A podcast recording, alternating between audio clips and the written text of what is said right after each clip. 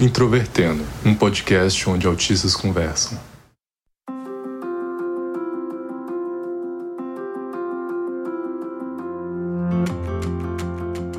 Seja bem-vindo ao podcast Introvertendo. Eu sou o Luca Nolasco e dessa vez eu vou apresentar. Temos aqui conosco a Mariana Souza. Olá, eu sou a Mariana Souza, sou integrante do Introvertendo e me descobri recentemente dentro do espectro autista. E o Paulo Alarcon. E aí, pessoal, eu sou Paulo Alarcon, tenho 29 anos e houve um tempo em que só comia macarrão. Como vocês sabem, o Introvertendo é um podcast formado por 10 autistas e hoje o episódio é sobre seletividade alimentar. É um tema que envolve, em geral, muitos autistas e também é um dos temas mais pedidos por vocês para falarmos. Se você quer acessar o podcast, por favor, entre no site introvertendo.com.br. E se você quer entrar em contato com nossas redes sociais, basta acessar introvertendo no Facebook, Twitter ou Instagram. Para mensagens, caso queiram, é ouvinte@introvertendo.com.br. E para contato comercial é contato@introvertendo.com.br. Caso queiram nos patrocinar, padrim.com.br barra introvertendo. Vale lembrar que o Introvertendo é um podcast feito por 10 autistas e uma produção da Super Player and Company.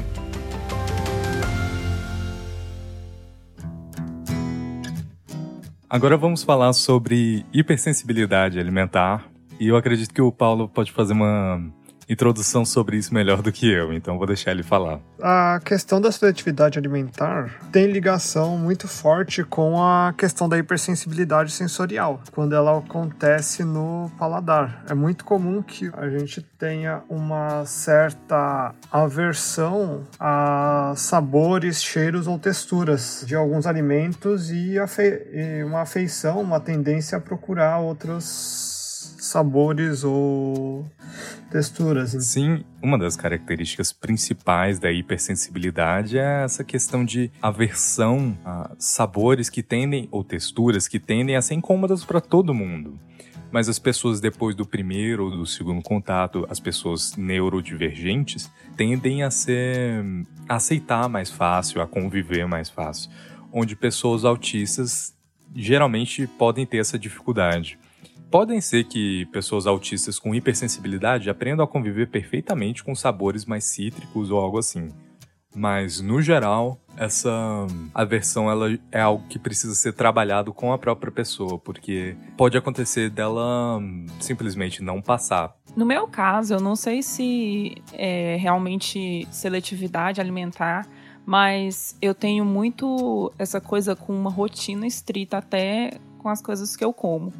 Se eu como uma coisa, por exemplo, se a minha mãe faz um doce ou alguma coisa que eu goste para almoço ou jantar, eu quero comer aquilo todos os dias, para sempre. Tanto que faz algum tempo que eu comecei a tomar suco de acerola e eu gostei bastante e eu tomo suco de acerola todos os dias desde, então. Até as caixas do supermercado que eu compro polpa, elas já perceberam que eu só tomo suco de acerola. A minha aversão maior é, em questão de comida é milho. Tenho muita aversão a milho, assim, a ponto de passar em frente à pamonharia e sentir vontade de vomitar mesmo.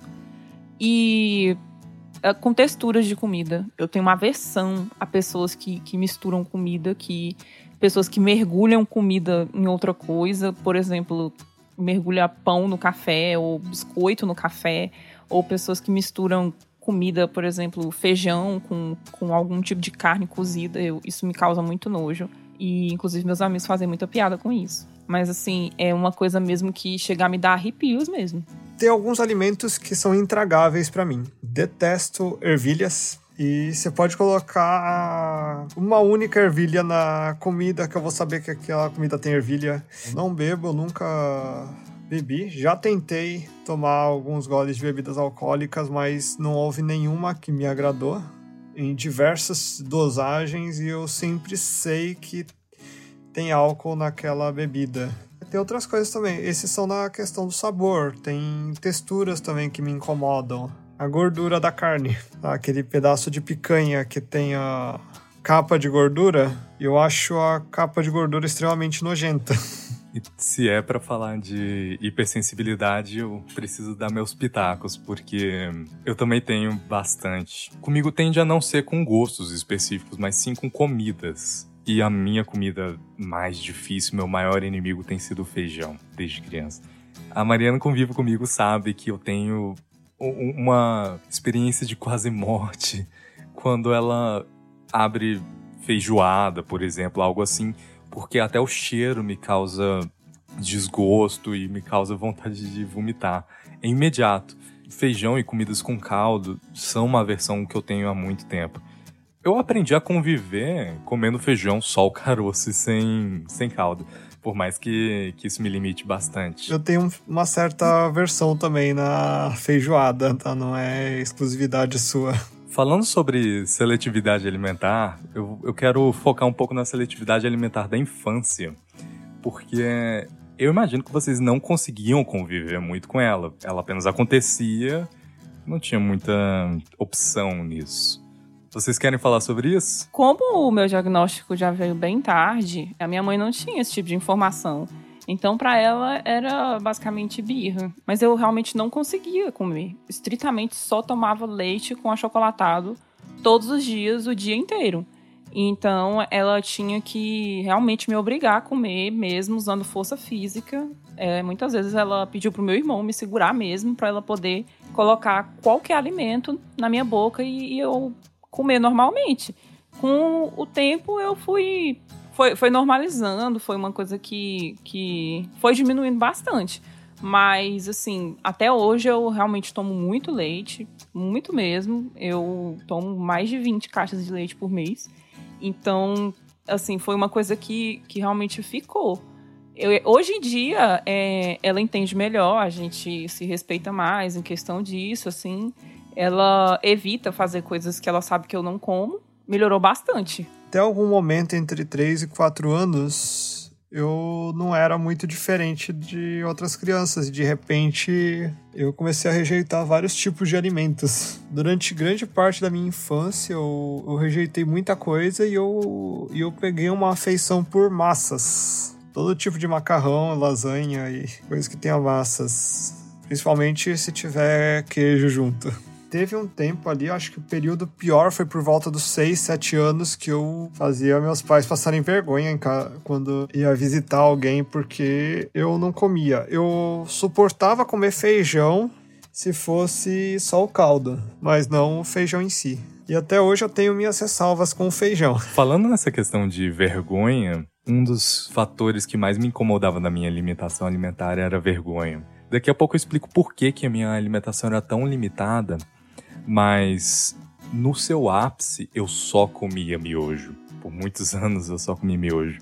Então isso me afetou muito quando um meu vizinho me chamava para almoçar na casa dele ou algum parente, porque eu tinha vergonha de admitir isso. Eu tinha muito problema com isso especificamente. Então eu sempre dava alguma desculpa de, ah, eu já almocei, eu não tô com fome, eu tô doente, mas eu não ia comer lá de maneira alguma porque eu não sabia o que fazer. Se ele colocasse um prato de arroz e feijão, não tinha o que fazer ali. Um dos fatores determinantes da minha limitação era o fato de que eu tinha intolerâncias diversas. Eu tinha intolerância à lactose, à galactose, à sacarose, proteínas de carnes que você imaginar, tava tudo lá.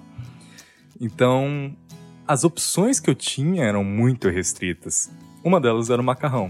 E foi o que eu comi dos meus três anos aos nove. Hoje em dia eu já não tenho limitação alimentar, mas eu ainda tenho algumas sequelas dela. Algumas comidas eu simplesmente não consigo comer. Por exemplo, buchada. A Mariana, inclusive, se lembra da, de uma vez que teve buchada na casa dela, eu me tranquei no quarto, porque eu não dou conta de conviver com cheiro. Abóbora, coisas dessa textura, para mim, não consigo. Nossa, eu passei pela mesma coisa. Comigo tem muitas comidas que eu não gosto, mas eu tento conviver. Porque eu sei que ela feita de uma maneira X eu não consigo comer, mas ela feita de uma maneira Y eu não consigo. Então, por mais que eu não goste, eu me obrigo um pouco a fazer isso. Você tinha essa questão de negociar consigo mesma para conseguir comer algo já na vida adulta, Mariana? O meu caso, é, a minha seletividade alimentar diminuiu bastante porque eu tinha, ainda tenho, na verdade, uma certa relutância com coisas novas. Eu sou muito apegada à minha rotina, inclusive às coisas que eu como nela. Tanto que todos os dias eu tomo café, eu como a mesma quantidade de pães, o mesmo suco, o mesmo almoço, sempre tudo igual, porque eu realmente gosto assim. Só que em um momento da minha vida eu acabei entrando na cozinha de um restaurante, quase como se fosse penetra mesmo. E acabei trabalhando lá durante um tempo. E pessoas que trabalham em restaurante, elas têm muito hábito de colocar comida na sua boca para você adivinhar o que é a comida. Eu meio que para me misturar acabei deixando as pessoas fazerem isso e eu acabei experimentando coisas maravilhosas assim, coisas que eu realmente nunca tinha visto, que eu nunca tinha nem eu nem sabia que podiam virar alguma coisa comestível, como coisas simples que eu nunca tinha mesmo me dado ao trabalho experimentar, como alface roxo, por exemplo, eu nunca tinha experimentado. A minha seletividade, quando eu paro para pensar em, em, quando eu era criança, era muito mais porque eu levava as coisas pro literal mesmo.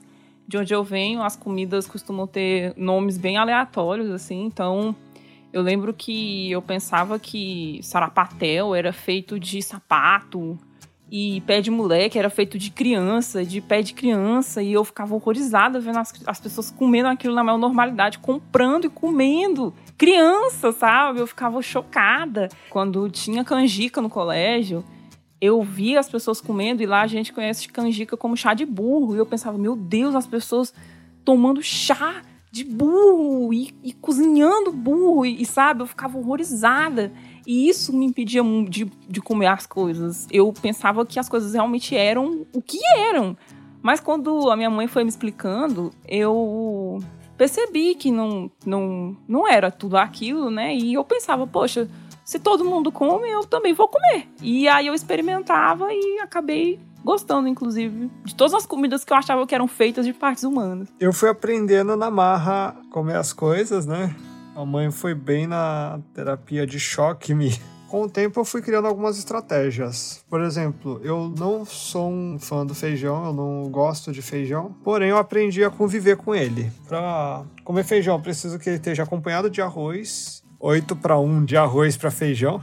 De preferência que o feijão tenha sido cozido com, com calabresa. Eu até hoje não superei o, o meu problema com ervilhas. Com a questão que eu falei anteriormente, né, da gordura da, das carnes Existem certos cortes de carne que eu não como porque essa gordura fica impregnada, né? E outros, como o caso da picanha, eu separo. Eu não tomo nada alcoólico até hoje. Eu até hoje tenho muita vergonha da minha seletividade. Porque a Mariana fica me enchendo muito o saco.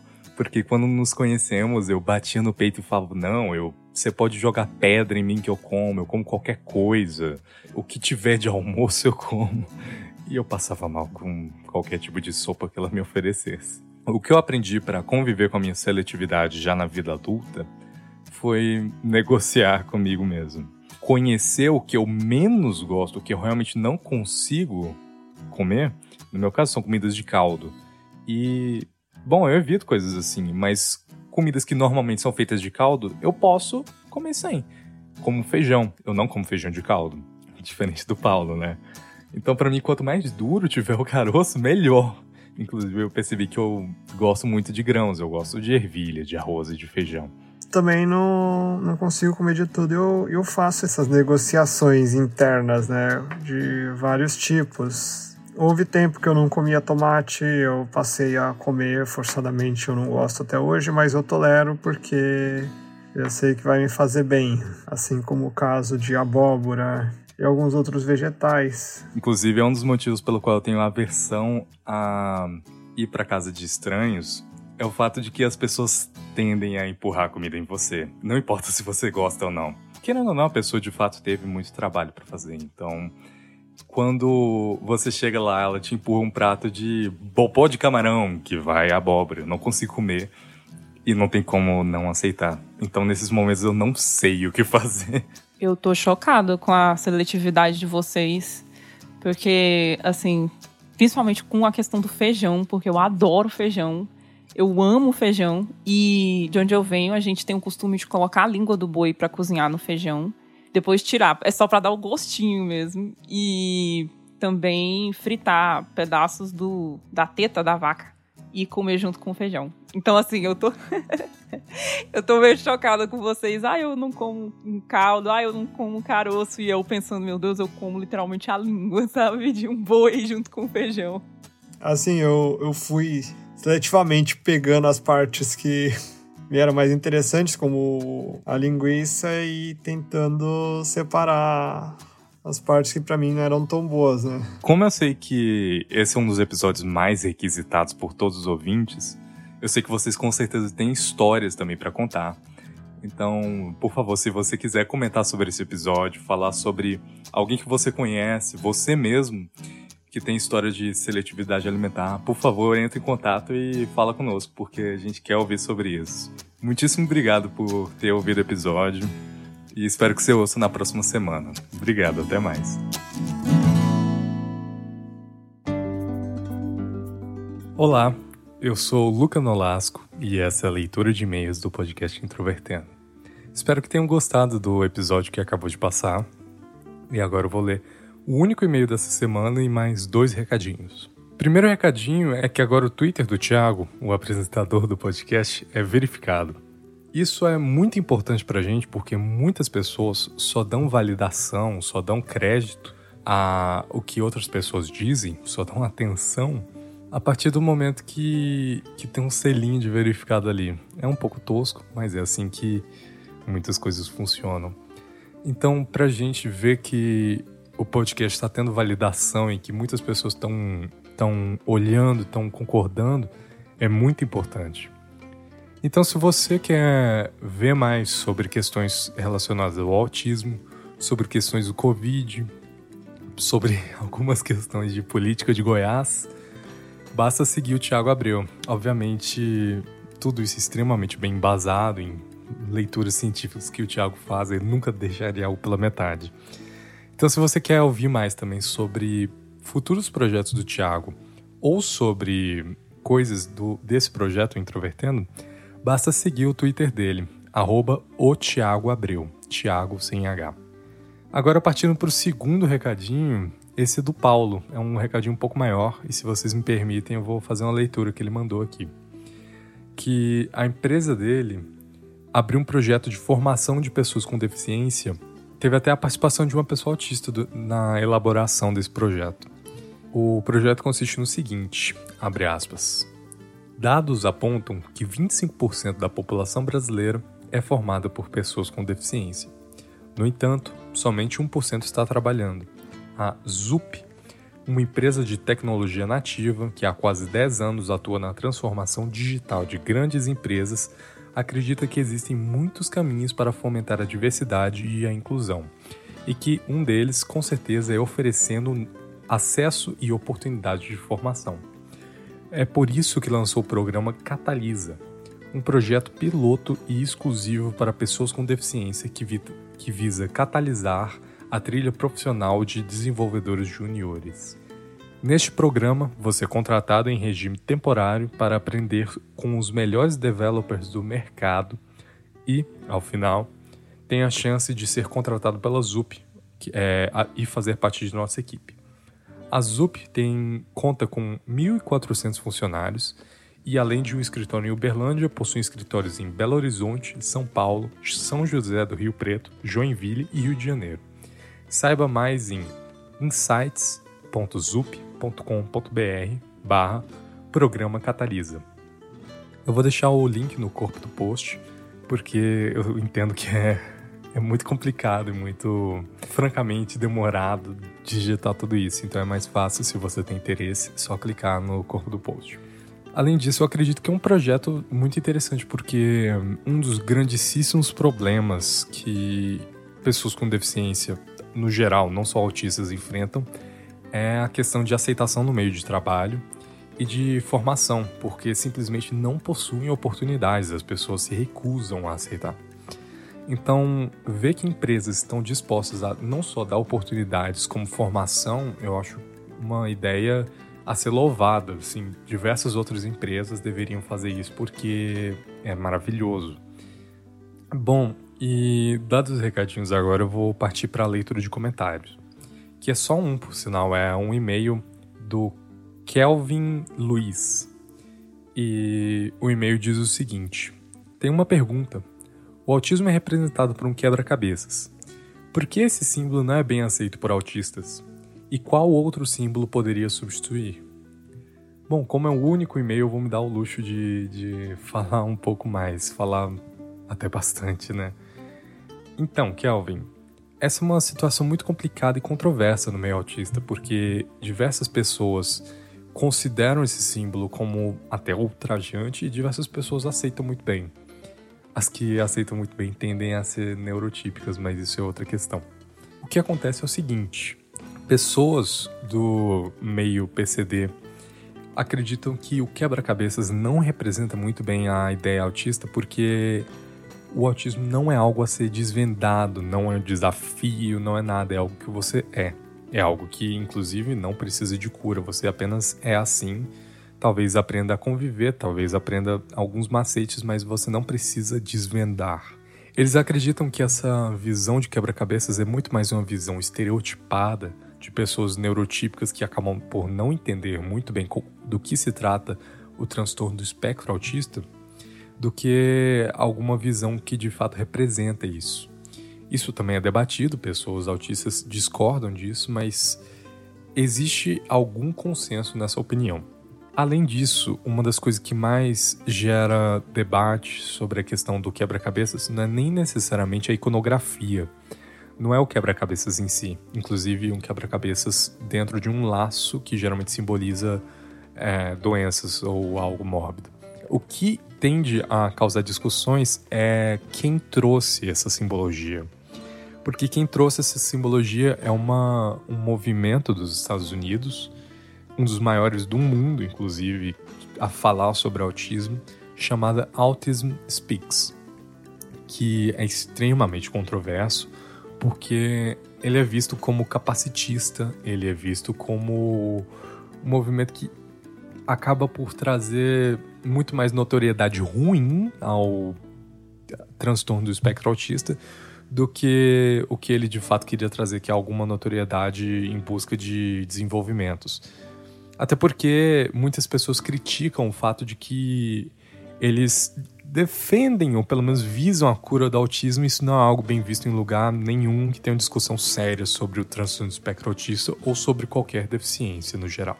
Então, muitas pessoas acabam por ficar relutantes a essa iconografia do quebra-cabeças, mas tem um lado para elas ruim, para outras bom, que é o fato de que no Brasil e em outros lugares do mundo, diversos outros, o autismo já é reconhecido por lei como tendo esse ícone da, do quebra-cabeças. Então, se você vai em algum lugar, alguma loja um pouco mais moderna, ela tem símbolos de filas preferenciais e lá tá o, o laço com quebra-cabeça, você vai em prédios do governo e filas preferenciais tem o laço. Então, por lei no Brasil, o autismo é representado por, pelo quebra-cabeça. E a segunda pergunta dele é: qual outro símbolo poderia substituir? Geralmente, não exatamente há um consenso sobre qual poderia substituir mas muitas pessoas acabam por defender o símbolo do infinito. A justificativa delas pode acabar variando, mas no geral gira em torno do seguinte: o infinito simbolizaria que as pessoas do transtorno espectro autista não caberiam dentro de uns dos conformes que pessoas neurotípicas classificariam ou veriam, enquadrariam elas. O infinito simboliza tudo o que pode haver dentro do espectro autista, que de fato é uma infinidade de sintomas e características. Então, para elas, o infinito traria não só uma conotação interessante de se pensar, que é pessoas neurotípicas acabam por ignorar o fato de que autismo varia entre pessoas, tem características diferentes e tem intensidades diferentes, como também seria algo criado por um movimento que as pessoas não são exatamente criticadas pelo fato de defenderem a cura do autismo, né? Então, só o fato de não ter sido criado por um movimento tão controverso como é o Autism Speaks já é um símbolo mais bem aceito. mas felizmente ou infelizmente, pode ser que demore muito ainda para ser aceito por lei. Então, por enquanto, o símbolo vai continuar sendo no Brasil, pelo menos, o quebra-cabeça. Isso pode ser mudado, é algo que ainda temos de ver.